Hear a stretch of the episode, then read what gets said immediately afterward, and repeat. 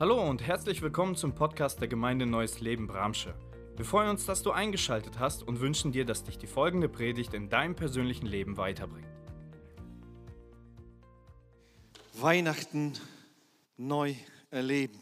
Ich weiß nicht, wie einladend es für dich klingt, also für mich sehr, weil ich äh, auch persönlich äh, äh,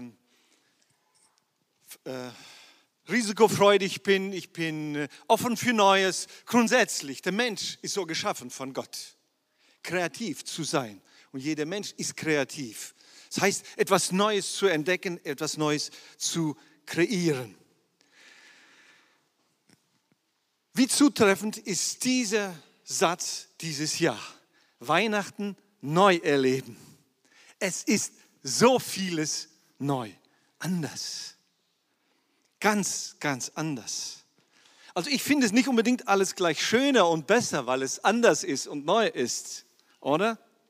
Einiges ärgert einen, sogar unheimlich.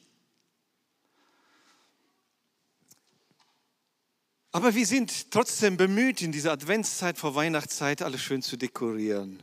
Ich habe mich gestern sogar dazu bewegen lassen, an unserem Haus äh, Lichterkette anzubringen. Äh, habe ich noch nie gemacht.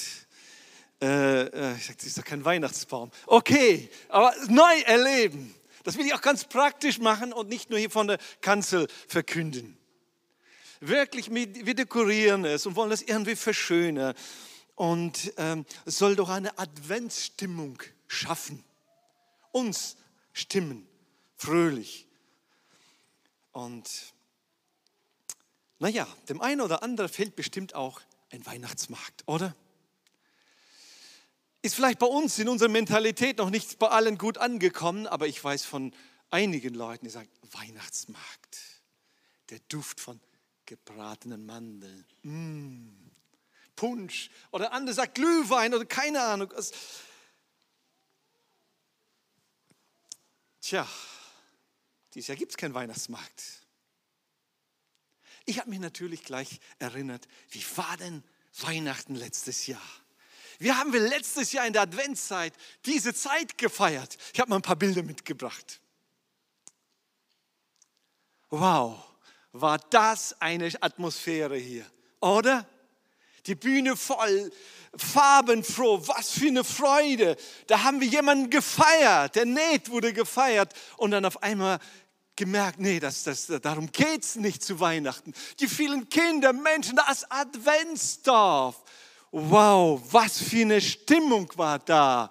Und die Geschenke und die Freude, die strahlende Gesichter und Sachen, die gebastelt wurde zu verschenken.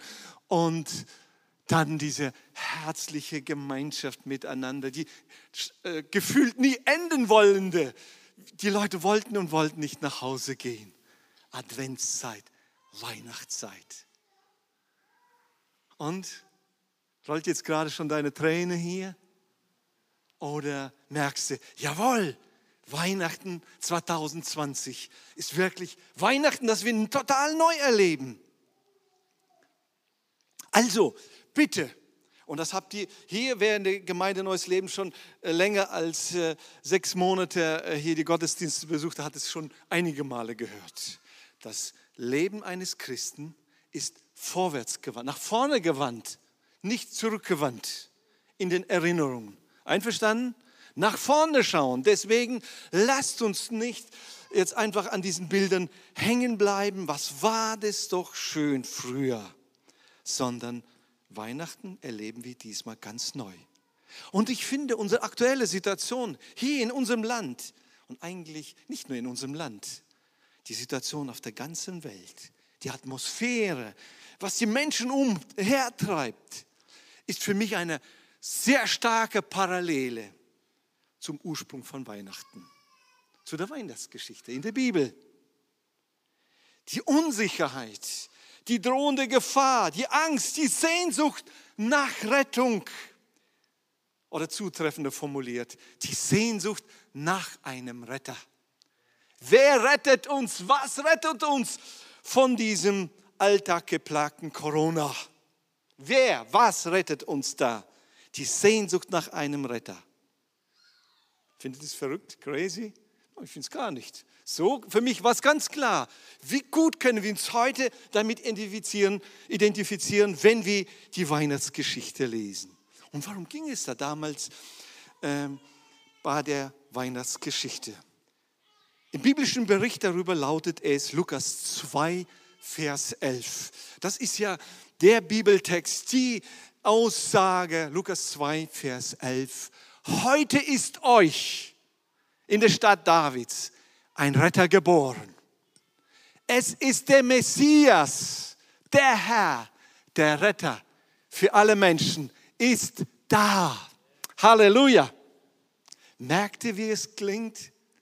Wie aktuell es ist.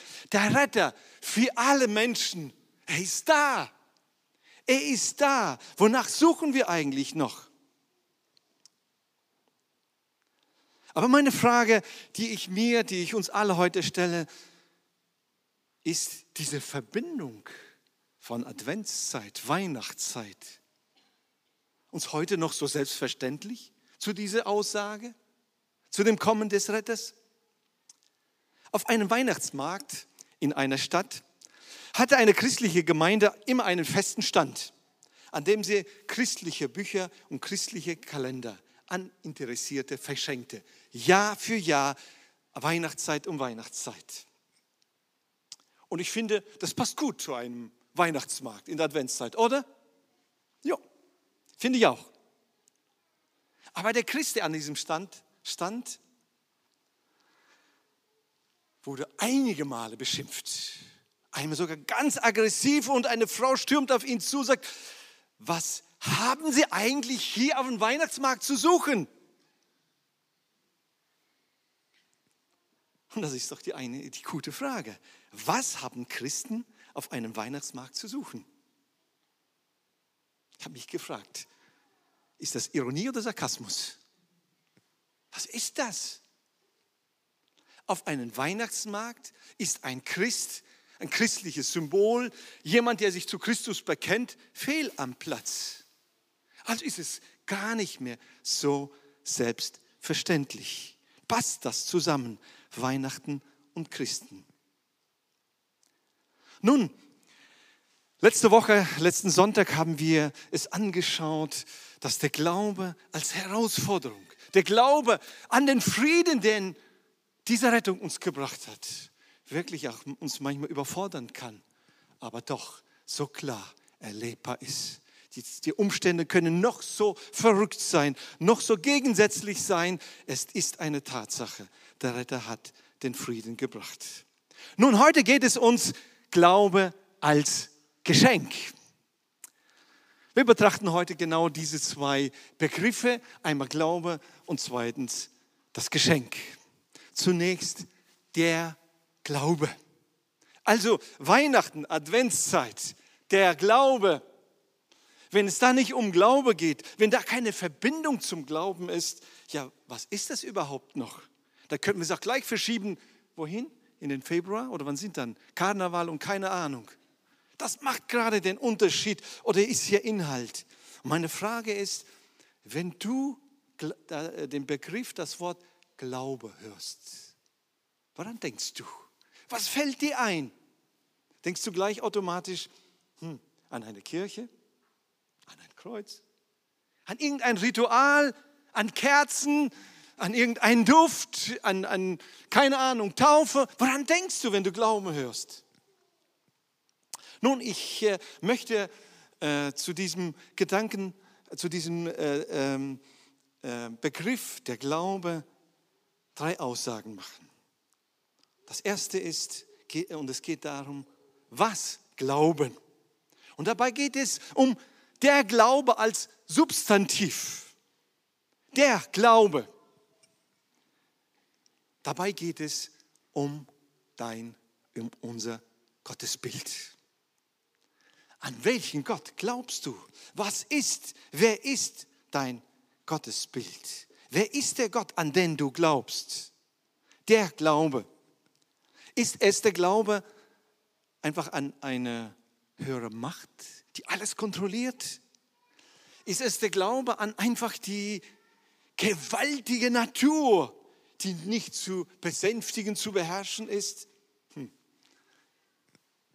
Millionen und so viele Millionen von Menschen glauben einfach an die heilige Kuh. Oder ist es die Ideologie von einem völlig freien Menschen? Was ist dein Glaube? Oder ist dein Glaube an die heilige Musik, an ein heiliges Gebäude oder sonstige Gegenstände?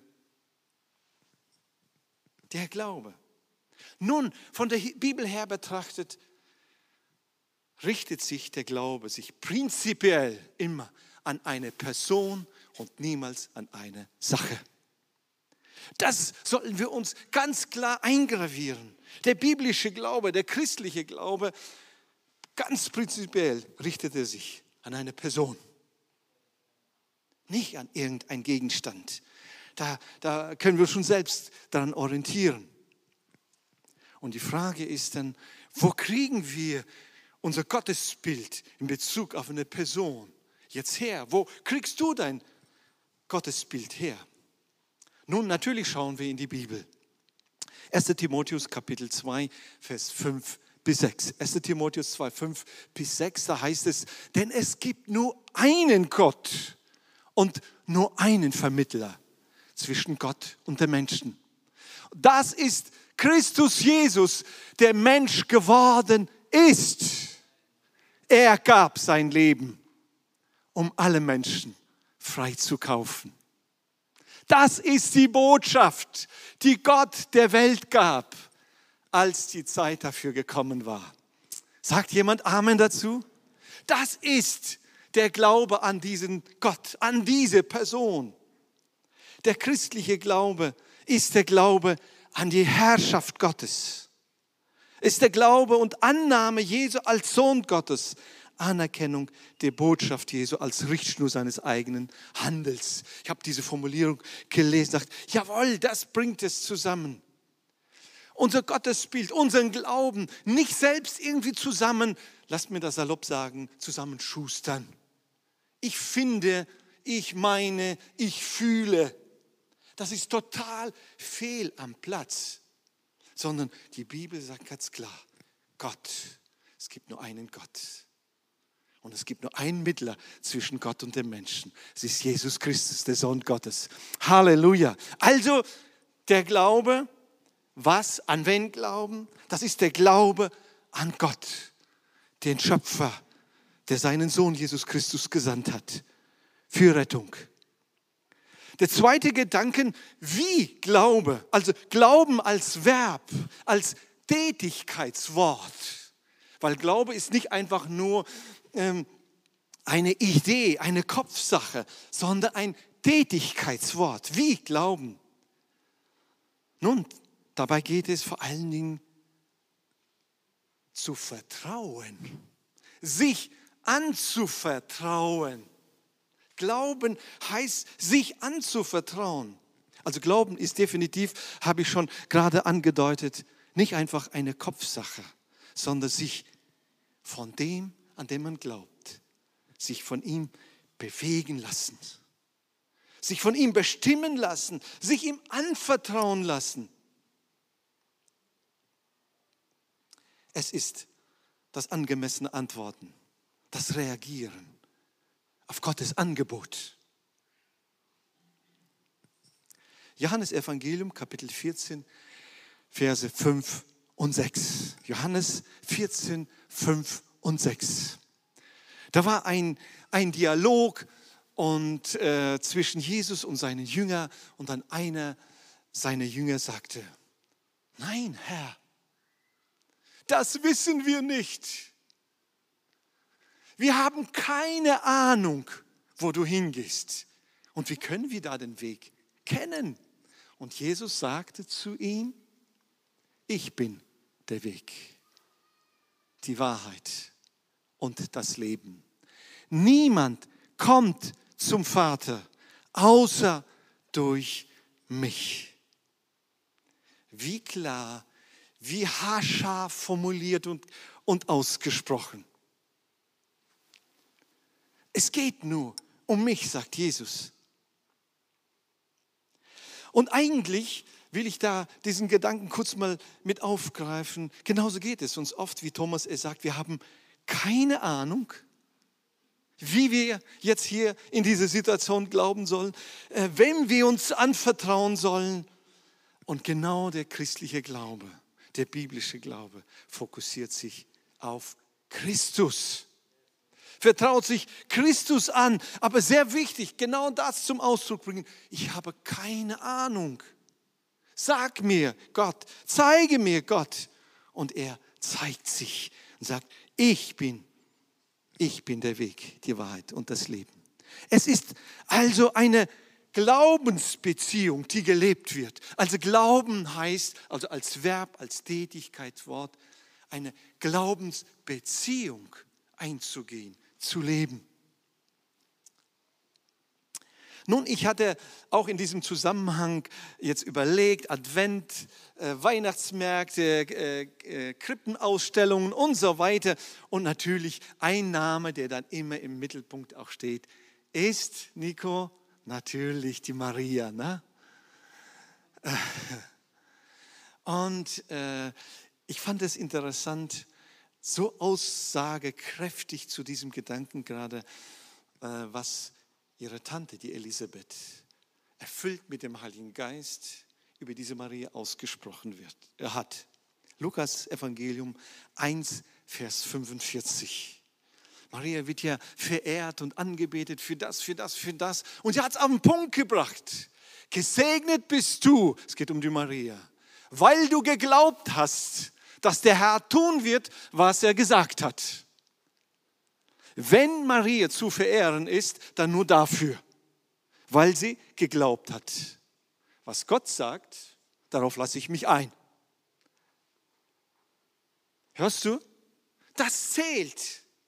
Das ehrt jeden Christen, zu glauben, was Gott sagt. Sagt jemand Amen? Glauben als Tätigkeitswort sich darauf einlassen, wenn du die Bibel liest. Wenn ich die Bibel lese, sagen, jawohl Gott, ich habe keine Ahnung, wie das möglich ist, wie das passieren soll, aber weil du das sagst, lasse ich mich darauf ein. Nicht, weil ich einen Wunsch habe. Ich hätte es doch gerne. Es passt so zu meinem Gottesbild. Dann passt es zu dem Bild, das Gott offenbart hat. Gesegnet bist du, weil du geglaubt hast, dass der Herr tun wird, was er gesagt hat. Das funktioniert heute genauso. Gesegnet bist du, sage ich jedem, der hier sitzt. Gesegnet bist du, der du jetzt gerade vor deinem Bildschirm sitzt, wenn du glaubst, was Gott gesagt hat, dass es auch tun wird, auch in deinem Leben. Der letzte Gedanke zum Thema Glaube ist unbedingt, es ist, da können wir gar nicht raus, das ist der Gehorsam. Glaube ohne Gehorsam ist kein Glaube. Wisst ihr das? Dann erzählen wir, erzählen wir etwas. Ja, ich habe gelesen, der hat gesagt, meine Oma hat erzählt, der Kirchenvater hat das gesagt. Wir zitieren Menschen. Aber wenn wir selbst dem nicht folgen, nicht gehorsam sind, Gehorsam. Und da, ich habe es für mich so formuliert, wiederum äh, in Anlehnung an die Aussage von Jesu, die ich gerade gelesen habe. Weg, Wahrheit, Leben, Beziehung. Eine Beziehung zu Gott, zu diesem Jesus, eine Glaubensbeziehung, die genau das hier, dein Weg, den du gehst, die Wahrheit für dich ist, die all deine Entscheidungen und das Leben, das du lebst.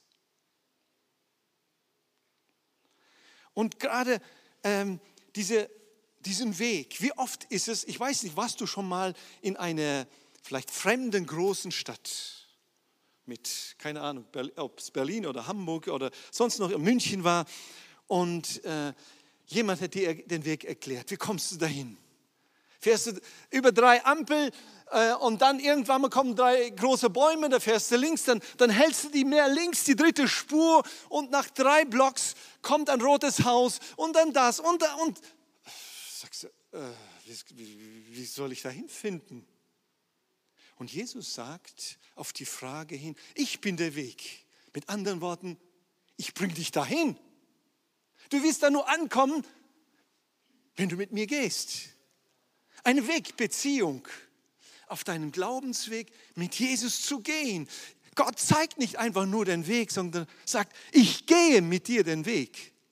Und umgedreht, du kommst nur dann an das Ziel an, wenn du mit mir gehst. Komm, ich bringe dich dahin. Ein Weg, Beziehung. Und dann diese vielen Gedanken, war es das, war es hier, habe ich drei oder schon vier gezählt?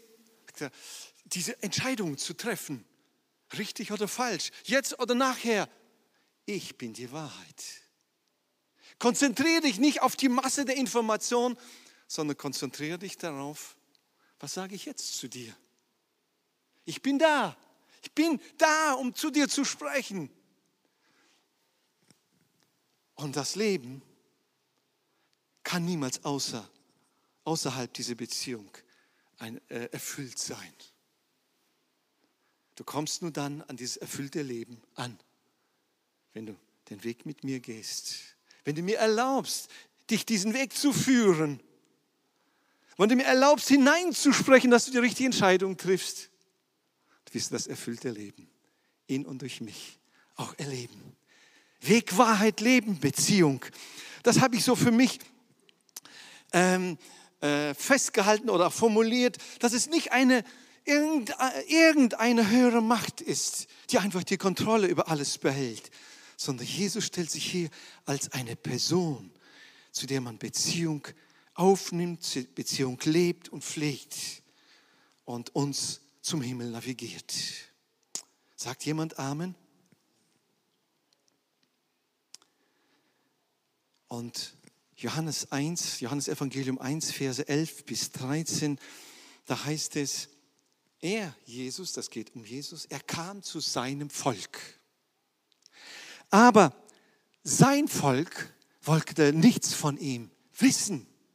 Und jetzt, aufgepasst, all denen jedoch, die ihn aufnahmen und an seinen Namen glaubten, gab er das Recht, Gottes Kinder zu werden. Nur die ihn aufnahmen, denen gab er dann auch eindeutig die Macht. Ich steige mal kurz auf hier auf diese Box, das habe ich mir vorher schon eingeholt vor Wochen. Ich darf mich drauf stellen. Stellt euch mal vor, ich will das mal demonstrieren. Ich stehe oben auf einem, einem Ufer, da ist eine Kluft. Nico, kannst du mal hier vorne hinstellen, bitte mit Maske, genau. Er braucht Rettung.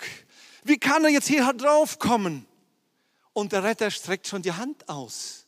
Er wird nicht errettet werden, wenn er diese Hand nicht annimmt. Einverstanden? Die rettende Hand ist ausgestreckt, aber nur wer sie annimmt, die Hand des Retters, kann auch errettet werden. Also nur die, die ihn aufnahmen, wurden Gottes Kinder. Weg, Wahrheit, Leben, Beziehung. Glaube als aktive Beziehung mit diesem Jesus. Nun, der zweite Gedanke, dieser Glaube als Geschenk. Ich weiß nicht, was dir einfällt beim Thema Geschenk. Ich habe heute auch Geschenke mitgebracht.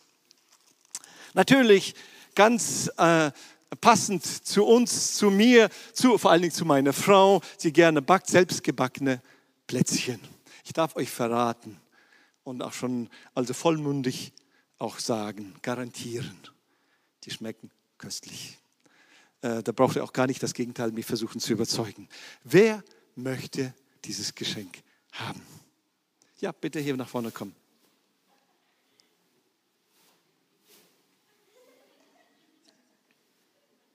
Ja, okay.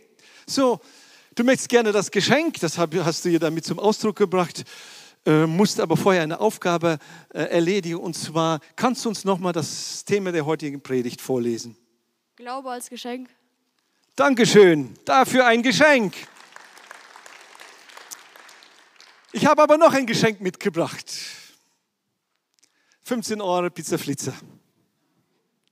Frisch gedruckt, gestern noch eingekauft. Äh, Wer möchte das Geschenk haben? Ja, bitte. Also, äh, ich glaube, du kennst dich da aus. Du weißt, dass es große Pizzen gibt dabei. Ja? Und Naomi, Schenke ich dir, genieß die Pizza.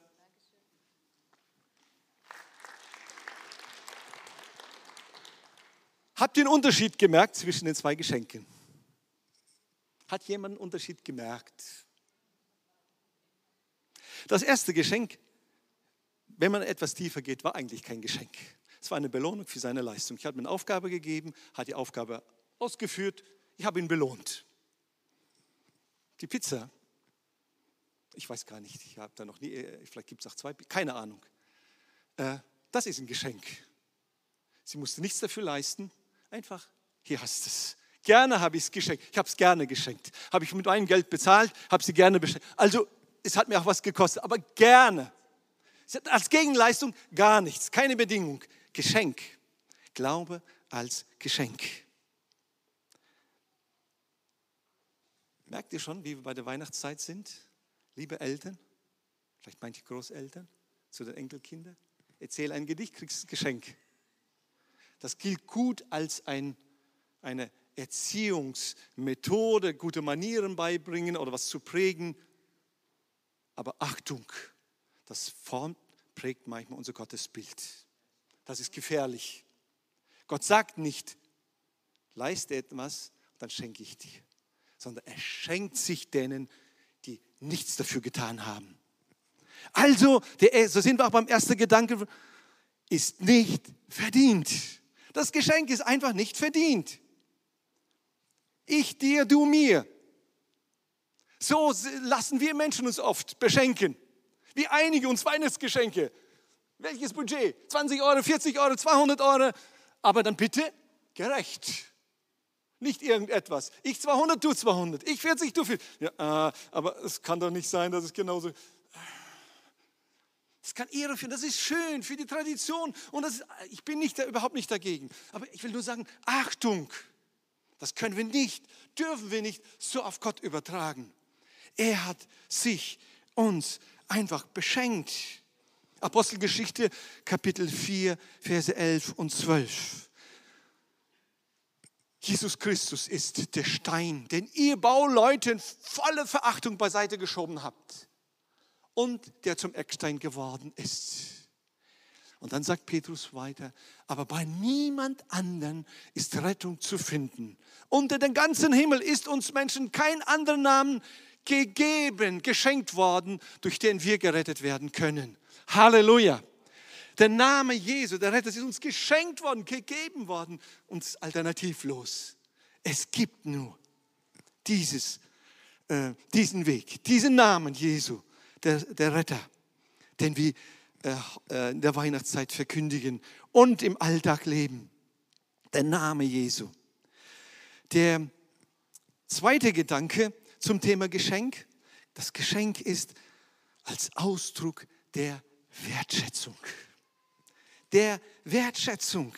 Jedes Geschenk hat einen Wert und es vermittelt auch einen Wert dem, der beschenkt worden ist. Naomi, du bist viel wert.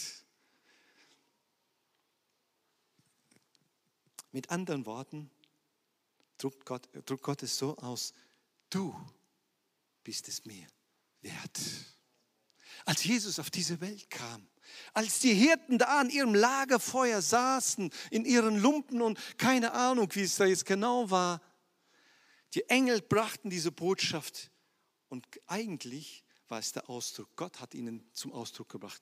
Liebe Menschen, liebe Hirten und alle anderen, die es dann später hören und lesen werdet, ihr seid es mir wert, dass mein Sohn auf diese Erde kommt, leidet, stirbt.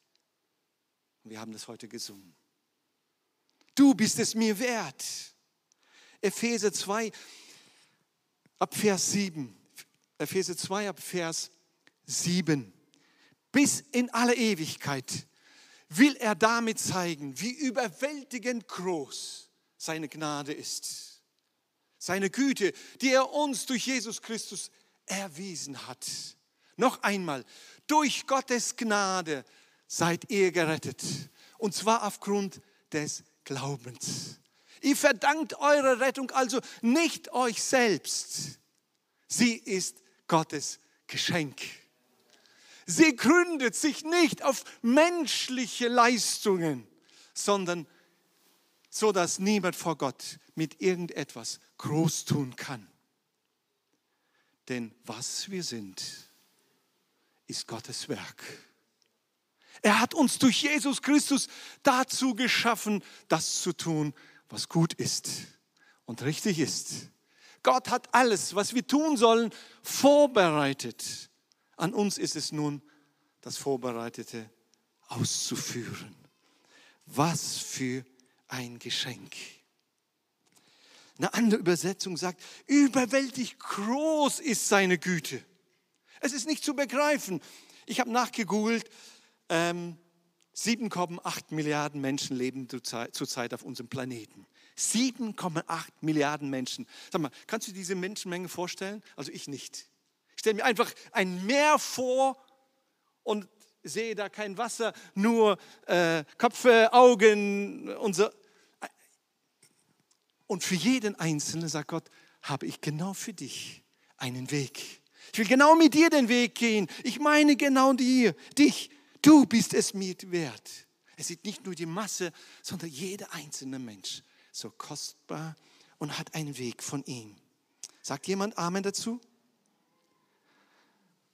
Der letzte Gedanke zum Thema Geschenk. Das Annehmen macht den Unterschied. Es kann das beste und teuerste Geschenk sein, aber wenn es abgelehnt wird, nicht ausgepackt wird, was bringt es dir? Und ich kenne solche äh, Reaktionen von mir, aber vor allen Dingen, ich kenne äh, andere mir nahestehende Menschen, die sofort reagieren. Das geht nicht, kann ich nicht, habe ich nicht verdient. Ja, natürlich, sie haben ein Geschenk. Annehmen. Matthäus 16, ab Vers 16. Ah, wieder ein Dialog zwischen äh, Jesus und Petrus. Simon Petrus antwortete, du bist der Messias, der Sohn des lebendigen Gottes.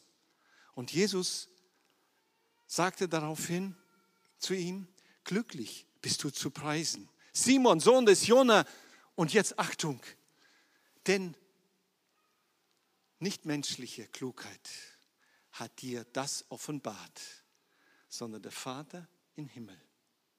Der Vater im Himmel hat es dir gegeben, offenbart, und du hast es angenommen und hast es ausgesprochen. Du hast es angenommen. Es war nicht deine eigene Leistung, deine Klugheit. Die Engel verkündeten den Hirten, dass nun der geborene Retter ein Geschenk Gottes an alle Menschen ist. Und wir sehen es und erleben es. Wer es annimmt, der ist beschenkt. Wer könnte das wohl verdienen? Also niemand. Also ich auch nicht. Du vielleicht? Ich habe es nicht verdient. Und jetzt nochmal diese Aussagen. Nur wer das Geschenk annimmt, ist wirklich auch beschenkt. Hörst du es? Das gilt für uns alle, für dich. Nur wer es annimmt. Matthäus 7, 7, da heißt es ganz klar und es ist auch die Einladung, die Einladung an uns. Bittet und es wird euch gegeben. Sucht und ihr werdet finden. Klopft an und es wird äh, geöffnet werden. Und dann, den jeder, der bittet, der empfängt. Und wer sucht, findet. Und wer anklopft, dem wird geöffnet werden. Glaube als Geschenk. Nur dann, wenn du dieses Geschenk auch annimmst. Das Geschenk, der Glaube an den Retter. Zum Abschluss möchte ich euch erzählen. Ich war gestern, oder ich habe gestern die Abschiedspredigt auf der Beerdigung eines 89-jährigen Mannes gehalten. Und von diesem Mann wurde mir erzählt, kam exakt vor 20 Jahren, also Weihnachten 2000, 2000 zum ersten Mal hier in den Weihnachtsgottesdienst. Und die Angehörigen haben erzählt, seitdem hat sich bei ihm alles geändert. Und als er hinkam, was hat er hier gehört? Ganz sicher hat er hier gehört. Euch ist der Retter geboren. Und er heißt Jesus Christus, der Herr. Er hat es angenommen und dann Stunden, die letzte Stunde seines Lebens wurde berichtet. Er hat gesagt, ich will nach Hause zu meinem Heiland, der all meine Schuld bezahlt hat. Hörst du es? Das ist das Geschenk Gottes. Komm, wir erheben uns jetzt zu, um nachzudenken, um zu beten zu diesem Gott. Glaube als Geschenk, das ist genau dieses Geschenk. Der Glaube an den Retter Jesus, Jesus Christus. Wir hoffen, die Predigt hat dich angesprochen.